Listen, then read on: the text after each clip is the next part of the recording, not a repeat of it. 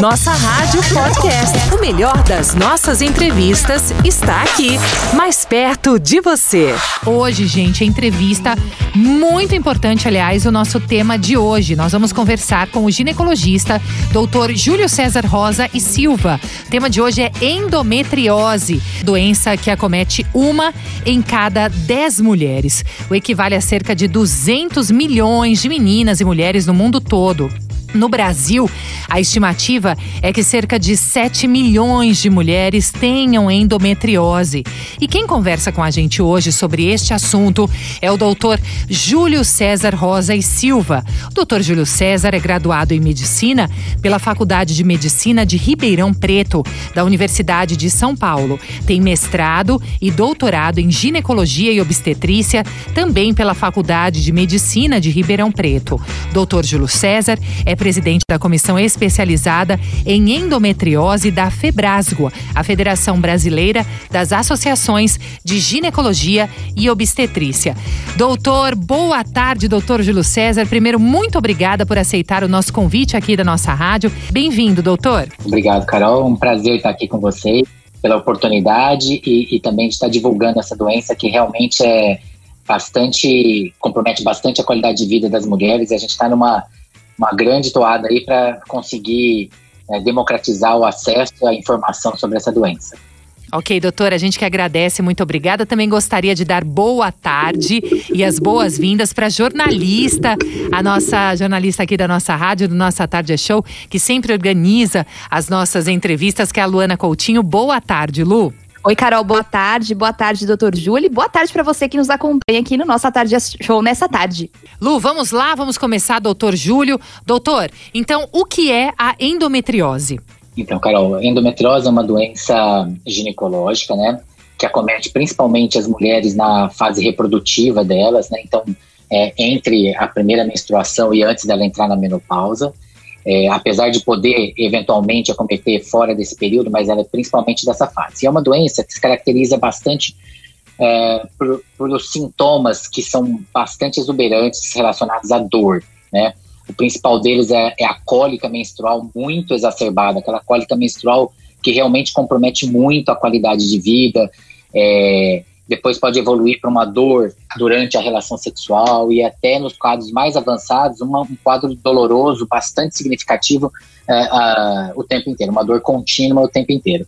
Ela é caracterizada pela presença de um tecido, que é aquele tecido mais de dentro do útero, que é aquele que descama na menstruação todo mês, que é chamado de endométrio. Muitas vezes esse endométrio, em vez de sair é, como fluir através do canal vaginal como uma menstruação, ele acaba refluindo pelas trompas, caindo dentro da cavidade abdominal e, e, e se implantando ali dentro da barriga da, da paciente, da pelve da paciente, e, e, começa a crescer. E esse crescimento desse tecido fora da cavidade uterina é que a gente chama de endometriose. Perfeito. Lu? Doutor Júlio, o senhor destacou que uma das características né, é a dor. E por que a endometriose causa tanta dor? Exatamente porque a presença desse tecido ali dentro da barriga, que é um tecido, ele não é originário daquela região, né, de dentro da barriga, ele, ele teria dentro do útero. Então, como ele está ali fora do lugar dele, é, ele gera um processo inflamatório, né, não é um processo infeccioso, e sim um processo inflamatório, né, e esse processo inflamatório é o responsável pela maior parte das vezes pelo quadro de dor que essa doença gera. Além disso, a doença ela, ela tem uma, um caráter de invasão, né? Ela vai, ela vai invadindo, ela vai progredindo, ela vai crescendo ali e, e quando ela cresce, ela pode eventualmente também acometer é, terminação nervosa, que aí acaba gerando processo doloroso também, obstruindo algumas, acometendo alguns órgãos, danificando alguns órgãos e isso acaba gerando um processo uh, doloroso na paciente. E essas dores, doutor, quais são esses é, é, os sintomas gerais? Quais são os principais sintomas de endometriose? Os sintomas mais específicos, mais comuns de acometer, acometer a paciente com endometriose é principalmente a cólica menstrual, mas é aquela cólica menstrual exacerbada, aquela cólica menstrual que faz a paciente uh, faltar do trabalho, faltar da escola, é, ter que tomar medicação na veia para contro conseguir controlar essa dor. Então é uma cólica menstrual mais exacerbada do que aquela cólica normal, que muitas vezes controla com um analgésico simples. Além disso, pode ter dor durante a relação sexual, que a gente chama de dispareunia, né?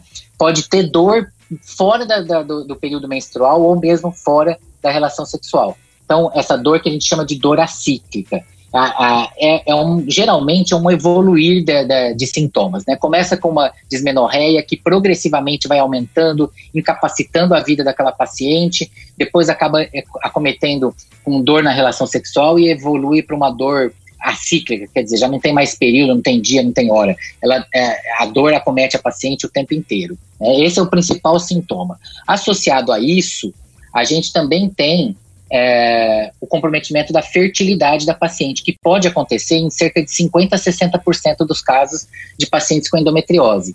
Então, ela, além de, de, de, comprometer a qualidade de vida com quadro doloroso, ela também pode gerar uh, infertilidade. Então, esses são os principais sintomas. Outros sintomas podem acometer a paciente já nos quadros mais avançados da doença, com comprometimento de alguns órgãos. Então, se, se tem endometriose no intestino, a paciente pode evoluir com sangramento nas fezes, com dor na, na, na hora da evacuação, com muco na hora, na, nas fezes. Se, se acomete a bexiga, ela pode ter é, é, sangue na urina, dor para urinar. Então, dependendo de, de alguns outros órgãos que ela pode acometer, pode ter uh, alguns sintomas específicos. Mas, de uma maneira geral, uh, os sintomas principais é a cólica menstrual, dor na relação sexual e dor fora da, da e, e, a evolução, a dor fora da, da relação sexual e da menstruação. E a infertilidade. Doutor Júlio, o senhor comentou que a endometriose ela pode, é, ela surge, né, durante esse período em que a mulher menstrua. Mas tem uma idade mínima que isso pode acontecer? Já nas primeiras menstruações, a mulher pode desenvolver a endometriose? Olha, Luana, na verdade, assim, é, o mais comum é a paciente começar a ter sintomas, geralmente na adulta jovem, assim, após a adolescência. Né? Apesar de que existem casos de pacientes bem jovens, com 12, 13, 14 anos, descrito na literatura científica, de pacientes tão jovens uh, como essas que podem eventualmente ter endometriose. Mas o mais comum é aquela paciente mais, mais, mais adulta, jovem, uh, 18, 20, 22 anos, começar com seus sintomas. É, é, fora dessa fase, é, é, é, bem, mais, bem menos comum que você tenha uh, essa doença se manifestando. Doutor, agora a gente já tem uma pergunta de um ouvinte aqui. É, ela colocou boa tarde, eu tenho 44 anos. Eu gostaria de saber se adenomiose é o mesmo que endometriose. Não, na verdade, é, há alguns anos atrás se entendia como, como é, pequenas diferenças de uma mesma doença. Hoje não. Hoje a gente sabe que elas têm, que a gente chama de etiopatogenia, quer dizer, a origem da doença, das duas doenças são bem diferentes. A adenomiose é esse mesmo tecido endometrial que eu falei para vocês, que cai dentro da barriga e que se desenvolve e gera endometriose, esse mesmo tecido, quando ele, ele entra dentro do, da, da parede do útero, né, é, é chamado de adenomiose. Também é uma presença num lugar onde ele não deveria estar, desse tecido endometrial, se desenvolvendo e, e gerando sintomas. É, a sintomatologia, às vezes, pode ser um pouco parecida com a endometriose, principalmente no relacion, na, na, na, relação com dor. Ela também, a adenomiose, pode dar muita cólica menstrual, pode dar dor da relação sexual, mesmo dor acíclica. Mas o principal sintoma da, da além da, da dor, é que ela, ela geralmente está associada com um sangramento uterino anormal, quer dizer, uma menstruação muito exacerbada, um fluxo muito além da, do que é o normal para aquela paciente. Doutor Júlio César, o senhor já falou sobre os sintomas, né, sobre as dores, mas como é feito o diagnóstico da endometriose? Então, Luana, é, essa é uma pergunta muito importante e que a gente, nós da Sociedade Brasileira de Endometriose, né, a SBE e da FEBRAS, né, nossa entidade mãe da ginecologia obstetrícia no Brasil, é, estamos numa campanha enorme para conscientização tanto das, das pacientes como dos médicos ginecologistas gerais é, uma tentativa do diagnóstico precoce. Quanto mais precoce nós fazemos o diagnóstico da doença, melhor é a qualidade de vida dessa paciente né? E muito provavelmente menor é, é a progressão que essa doença traz e, e, o comprometimento tanto na vida da paciente, na vida reprodutiva, quanto na vida uh, do dia a dia dessa paciente. Então, o diagnóstico ele é feito é, e suspeito principalmente pelas, pelas queixas da paciente. Então, esses sintomas que eu disse são muito importantes, que quando a paciente tem esses sintomas uh, e ela, que ela relate isso para o seu ginecologista, porque é, é possível uma investigação para saber se essa paciente tem ou não tem endometriose. Essa investigação começa pelo, principalmente pelos sintomas, mas também durante o exame físico, o exame ginecológico, o, o ginecologista também pode suspeitar da doença, né? É, após o exame físico, na suspeita clínica da doença, a gente tem exames de imagem que podem ser utilizados. Então, o ultrassom transvaginal, a ressonância magnética, são exames é, muito importantes, são ferramentas muito importantes nesse diagnóstico mas elas têm uma limitação. Eles fazem o diagnóstico basicamente quando a doença já está mais avançada. É, a, a, ciência, a medicina é, tem uma carência e uma lacuna enorme no diagnóstico, principalmente no diagnóstico da, da doença, da endometriose inicial, porque nem, nem os exames de imagem, nenhum marcador, nada, nenhum exame que se faça no sangue, na urina, nada é, consegue detectar com, com precisão a presença dessa doença. Então, a suspeita clínica é muito importante, e na, na suspeita clínica, mesmo que os exames de imagem, a ressonância, o ultrassom não nos mostre a presença da doença, a, a, instituição de uma terapêutica, de um teste terapêutico é muito importante. Então, o diagnóstico, resumindo, o diagnóstico é feito pela, pela suspeita clínica, pelos sintomas e pelos exames de imagem que confirmam, mas principalmente na doença avançada. Para a doença inicial, não tem nenhum exame que possa nos adiantar, nos dar com precisão que essa paciente tem ou não tem endometriose. O diagnóstico definitivo da doença, quer dizer, como é que eu faço que eu sei que tenho certeza que ela tem endometriose? É geralmente pela cirurgia.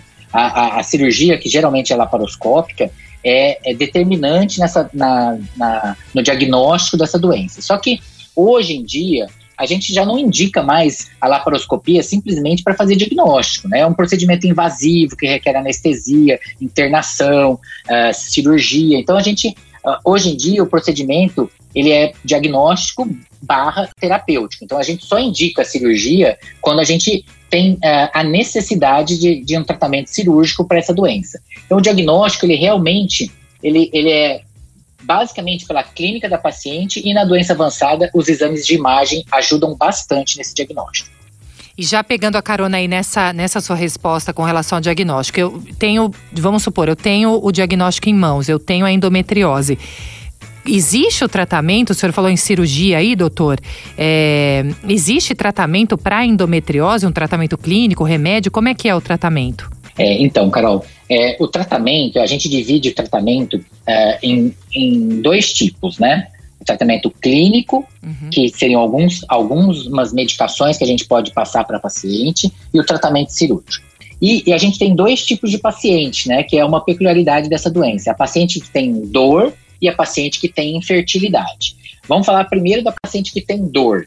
A paciente que tem dor e tem endometriose, a primeira opção de tratamento para a gente é o tratamento clínico, que é basicamente hormonal, tá? Então a gente utiliza, podemos utilizar de alguns tipos de anticoncepcional oral, pode ser anticoncepcional injetável, pode ser DIU medicado com um hormônio, pode ser diversas formas de administração uh, hormonal, né, associado à analgesia né? Porque essa paciente está com dor, ela precisa de analgésicos, né? Anti-inflamatórios, analgésicos simples, né? E um atendimento multiprofissional. É muito importante para paciente com endometriose ter um atendimento multiprofissional.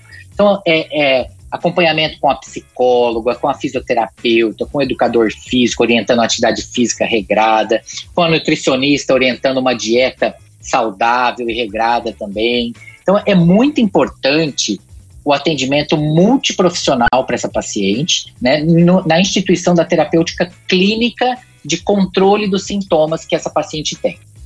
Quando a, a gente tem falha do tratamento clínico, não, não surtiu efeito ou, ou melhorou muito pouco, não teve uma melhora significativa na qualidade de vida dessa paciente, estaria tá, tá indicado então o tratamento cirúrgico, que aí é a, a gente faz normalmente por videolaparoscopia e você tem que remover, quer dizer, tirar a maior parte das lesões de endometriose que são visíveis ali na hora da cirurgia. O tratamento cirúrgico, geralmente, ele é complexo, exige uma equipe experiente no tratamento para paciente com endometriose, não, não é um ginecologista geral, geralmente precisa de um atendimento é, de uma pessoa experiente, muitas vezes de uma equipe multiprofissional, que às vezes você tem acometimento intestinal, vesical, você precisa do urologista, do proctologista, então é um atendimento multiprofissional. Mas felizmente, Carol, 80% das pacientes com endometriose a gente consegue controlar é, clinicamente com esse tratamento hormonal, analgesia e multiprofissional. E doutor, a endometriose, ela é uma doença genética ou podem ter outras causas que favoreçam o desenvolvimento? Então, Luana, isso é também uma grande lacuna da, da ciência, né? É, a gente ainda não tem é, definido com segurança a etiopatogenia dessa doença, quer dizer, a origem dessa doença. A gente sabe que ela tem alguns componentes genéticos, a gente várias, vários componentes genéticos já estão detectados uh, alterados na paciente com endometriose. A gente tem uh, várias alterações do, do, do, sistema imunológico dessa paciente também, sistema de defesa da paciente também. A gente sabe que é falho, ele não é, ele não funciona tão bem quanto na paciente que não tem endometriose. Né? Então, a gente sabe muita coisa que acontece nessa paciente, mas com segurança exatamente o que é que acomete, o que, que dá e como ela se desenvolve, ainda é uma lacuna na ciência. A gente sabe que a paciente tem alteração genética, a gente sabe que ela tem alterações imunológicas, a gente sabe que tem um componente é, ambiental que pode influenciar, a gente sabe que pode ter associação com, com algumas alterações uh, celulares, moleculares, induzidas provavelmente geneticamente, mas assim, a etiopatogenia, a origem definitiva, a gente ainda uh, uh, não tem isso na, na, na ciência ainda. Agora, doutor Júlio, só para a gente dar é, a última pergunta, só para a gente fazer uma pausa. E, e deixa eu lembrar, você está na nossa rádio, pode mandar sua pergunta também. Estamos falando sobre endometriose. Fique à vontade pelo nosso WhatsApp, 0 operadora 11 3226 1111. O senhor falou agora há pouco a relação entre endometriose com a infertilidade. Geralmente a gente ouve falar aqui no popular: ah, eu tenho endometriose, eu não posso ter filhos, eu não posso engravidar. Essa relação, então, de fato, existe com a infertilidade? Existe sim, Carol. É, a gente sabe que as pacientes com endometriose, é, 50% a 60% delas é, têm um comprometimento da sua fertilidade. Né? Então, essa é uma associação bastante é, frequente né, na nossa prática do dia a dia, né? E felizmente hoje, com os tratamentos, com reprodução assistida, é, a gente tem conseguido resolver a infertilidade da grande maioria das pacientes com endometriose. Né? Uhum. Obviamente que nem todas as pacientes, mas uma grande quantidade de pacientes com endometriose tem conseguido uh, realizar o seu sonho de ser mãe, com, principalmente com as técnicas de reprodução assistida. A cirurgia para tratamento da endometriose também pode trazer alguns benefícios do ponto de vista de fertilidade, mas uh, a tendência mundial hoje é que essas pacientes com endometriose elas se beneficiem mais da reprodução assistida como uma opção na tentativa de uma gravidez. Doutor, a mulher com diagnóstico de endometriose, ela pode engordar? Na verdade, Luana, é uma relação que não é, não é comum, tá? A gente não, não tem essa, essa associação de obesidade com endometriose ela cientificamente, pelo menos, a gente não tem essa associação. É, normalmente, a gente vê o contrário, né? São pacientes, normalmente é, existe. É difícil a gente, a gente é, categorizar isso, mas assim, é, em geral são pacientes mais estressadas, com estilo de vida muito, muito agitado. É, geralmente elas não têm uma tendência à obesidade, não, muito pelo contrário, elas têm uma tendência a ser mais magras do que a, a paciente que não tem endometriose. Mas isso é, é uma associação é, muito causal, assim. A gente não tem uma, uma comprovação de que tem associação ou não. Mas obesidade é o contrário. A gente geralmente não vê obesidade, não. Perfeito. Tem uma pergunta aqui de uma ouvinte, a Letícia da Aclimação. Ela pergunta se a mulher com endometriose pode fazer uso de anticoncepcional. Na verdade, ela deve, né, Luana? A paciente, é uma das formas de tratamento uh, clínico que a gente tem para endometriose é a utilização dos anticoncepcionais, né? Aquele tratamento hormonal que eu disse algum tempinho atrás, que é uma das opções do tratamento é, é, clínico, né, medicamentoso para paciente com endometriose, são os anticoncepcionais, que podem ser tanto anticoncepcionais é, orais como injetáveis, é, de um medicado. Tem várias formas de administração do anticoncepcional que são aceitáveis na, como forma de tratamento para endometriose. Então, não só pode, como deve utilizar os anticoncepcionais como uma forma de tratamento clínico. Aliás, doutor, é, eu vou até emendar duas perguntas. A minha pergunta, a da Luana, com essa minha, e depois eu vou até emendar uma outra. Com relação a essa pergunta de endometriose, se pode engordar, era justamente essa que a ouvinte fez, é, com relação é, ao anticoncepcional. É, porque tem essa, essa, eu acho que é até muito popular, que o anticoncepcional pode engordar, a mulher pode engordar, e a gente sabe que hoje a gente tem muitos produtos que não, não tem mais isso, né? Esses medicamentos estão muito avançados no mercado, mas ainda existe essa dúvida em muitas mulheres, né? De tomar o anticoncepcional e engordar, e existe muito medo também com o tratamento, a gente usar esse tipo de medicação. É, até com. Agora me fugiu o nome dessa, dessa doença, até que a gente fica com trombose, né? Com trombose, enfim. E com relação a tudo, a todos esses medos que a gente tem, isso é até onde é verdade, onde não é verdade? A gente pode ficar tranquila com relação a esse tratamento?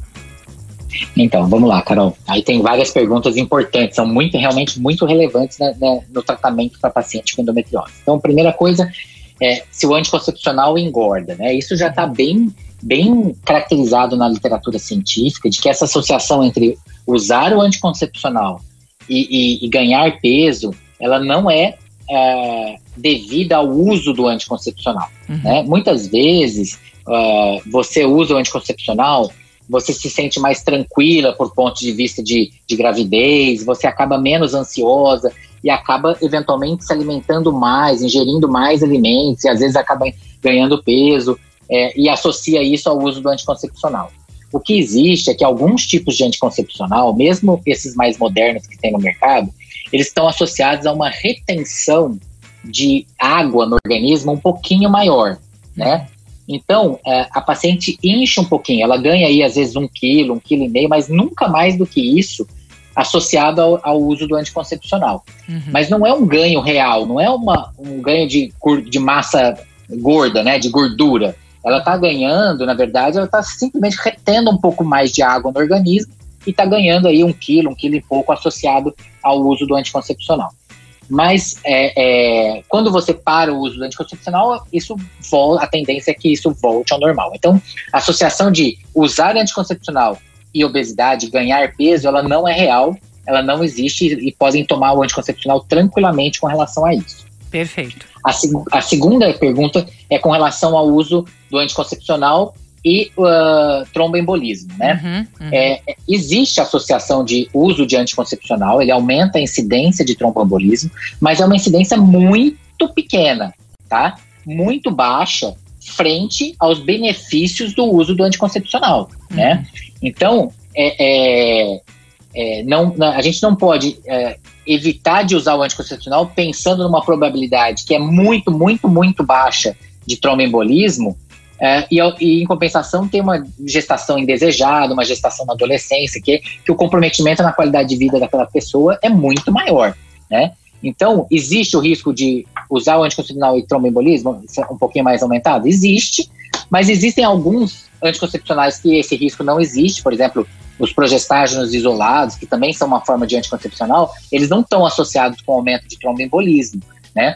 Para você ter uma ideia, é, só o fato de gestar aumenta mais de 20 vezes o risco de tromboembolismo, que é muito, mas muito maior do que o risco do, uh, com o uso do anticoncepcional. Então, você não usa anticoncepcional pelo risco de tromboembolismo, só se engravida e tem um risco 20 vezes maior do que com o uso do anticoncepcional, de ter um, um fenômeno tromboembólico. Então, é, é, não é uma justificativa para não utilização. Existem algumas situações especiais aonde a gente deve evitar o uso do anticoncepcional. Por exemplo, paciente que já teve uma, um fenômeno tromboembólico anterior, é, uma trombose anterior, ela, ela tem contraindicação para o uso dos anticoncepcionais à base de, de estrogênio, mas ela pode, tem outros que ela pode utilizar né? Uhum. É, então, assim, é, paciente tem mais de 35 anos e fuma, é, tem contraindicação, ela tem enxaqueca com aura, ela tem contraindicação para uso do anticoncepcional com estrógeno, mas não uh, dos anticoncepcionais com progestagem. Então existem, existem formulações no mercado para paciente que tem uh, uh, um risco aumentado de, trombo, de tromboembolismo e que esse risco não fique aumentado. Então, é, é, não sei se eu respondi a tua pergunta, Perfeito. se eu fui claro, mas assim, é, são duas situações bastante frequentes que as pacientes perguntam muito para a gente no consultório. Sem dúvida. Então vale muito são... a pena realmente a gente esclarecer esse fato. Perfeito, esclarecidíssimo, doutor. E essa doença, a endometriose, ela pode evoluir para uma doença mais grave? Existe uma associação que também é muito, muito baixa de endometriose com alguns tipos de câncer, tá? Então, câncer de endométrio e câncer de ovário são realmente mais frequentes na paciente com endometriose, tá? Uhum. A gente ainda não tem essa, é, o mecanismo exato de origem dessa associação, mas a gente sabe que elas são um pouco mais frequentes. Mas, de qualquer maneira, é uma, é uma prevalência um pouquinho mais aumentada que não justifica qualquer tipo de intervenção maior só pelo risco de uma eventual possibilidade de ter um câncer. Por quê? Porque é muito baixo, é um risco que, apesar de ser maior do que da população geral, né, da, da mulher que não tem endometriose, é, esse risco ainda continua sendo infimamente baixo. Então não justifica uma intervenção maior. E doutor, a endometriose, ela geralmente é associada, né? Ela é associada a esse período em que a mulher menstrua. E aí depois da menopausa, ela pode desaparecer? Então, Luana, essa é uma, é uma pergunta muito interessante também, né? Porque é, não é comum, tá? O mais comum é a paciente com endometriose, quando ela entra na menopausa, seus sintomas desaparecem e a doença entra em uma regressão, tá? Isso é o mais comum. Ah, mas eu já escutei falar uma paciente, um amigo, uma, que já que teve endometriose depois da menopausa. Realmente, existem alguns relatos de casos de pacientes que desenvolveram a doença ou já tinham a doença e persistiram com a doença após a menopausa. Mas é a, é, é, é a ínfima minoria dos casos. É muito baixa a possibilidade de você é, entrar na menopausa e ainda man manter a doença em atividade. Então, o mais comum é a paciente entrar em, em remissão da doença e uma regressão dos sintomas e ficar bem, melhorar a qualidade de vida né, depois da menopausa. Perfeito. Doutor Júlio César Rosa e Silva. Nós conversamos aqui com ele hoje, o doutor Júlio César, que é graduado em Medicina pela Faculdade de Medicina de Ribeirão Preto, da Universidade de São Paulo, mestrado, doutorado em Ginecologia e Obstetrícia também pela Faculdade de Medicina de Ribeirão Preto. Doutor Júlio César também é presidente da Comissão Especializada em Endometriose da FEBRASGO, que é a Federação Brasileira das Associações de Ginecologia e Obstetrícia. Doutor Júlio, gostaria muito de agradecer agradecer em nome aqui da nossa rádio a sua presença hoje aqui com a gente, esse tempo dedicado, passa muito rápido. Muito obrigada pela sua atenção. Eu gostaria que o senhor deixasse aqui as suas últimas considerações, se tiver também o contato aí das suas redes sociais, enfim, fique à vontade para deixar as suas últimas considerações aqui. Obrigado, Carol. Obrigado, Luana, pelo convite. É um prazer. Eu, eu gostaria aqui de, de deixar umas, algumas palavras finais. Uhum. É, que é uma campanha que nós, da Sociedade Brasileira de Endometriose, a SBE, ao qual eu sou diretor científico, e da, da FEBRASGO, uh, na, na, Comissão Nacional Especializada de Endometriose, a gente tem uma, uma batalha, tem travado uma batalha enorme no diagnóstico precoce dessa doença. A gente precisa uh, diminuir o tempo de sintomatologia das pacientes, elas estão sofrendo por anos antes de ter o diagnóstico definitivo dessa doença e um tratamento adequado. E a gente precisa muito diminuir esse tempo para melhorar a qualidade de vida das nossas mulheres. Isso, isso não acontece somente no Brasil, isso acontece praticamente no mundo inteiro, mesmo nos países é, é, ditos desenvolvidos, esse atraso no, no, processo diagnóstico ele acontece e, e, e, é muito importante que a gente encurte esse tempo do diagnóstico, porque quanto mais tempo a paciente fica sem tratamento, sem o diagnóstico definitivo, mais avançada essa doença ela, ela se caracteriza e quando ela se apresenta para a gente, muitas vezes ela já está no estadio muito avançado, comprometendo é, muita qualidade de vida e a fertilidade dessa paciente. Então, a endometriose hoje é, uma, é considerada uma doença de saúde pública, um problema de saúde pública, inclusive pela Organização Mundial de Saúde. Recentemente, no mês passado, a, a Organização Mundial de Saúde uh, uh, lançou um documento alertando para a endometriose como um problema de saúde pública, né? A gente precisa valorizar os sintomas que as nossas pacientes têm. Então, a cólica menstrual exacerbada, ela precisa ser dita para o paciente precisa dizer isso para o médico que não está normal, que aquela cólica está muito uh, exacerbada. O médico precisa se atentar a isso para estabelecer um processo diagnóstico e terapêutico mais precoce. E com isso, a gente conseguir melhorar significativamente a qualidade de vida das nossas pacientes. Acho que esse, se a gente conseguir isso, diminuir o intervalo de diagnóstico, instituir uma terapêutica mais precoce, a gente vai melhorar e muito a qualidade de vida das nossas pacientes. Perfeito. Agradeço doutor. a oportunidade, em meu nome, em nome da Febrasgo, em nome da Sociedade Brasileira de Endometriose, da SBE, é, pelo convite, pela oportunidade de estar aqui com vocês. Foi um prazer. Nossa Rádio Podcast. O melhor das nossas entrevistas está aqui, mais perto de você.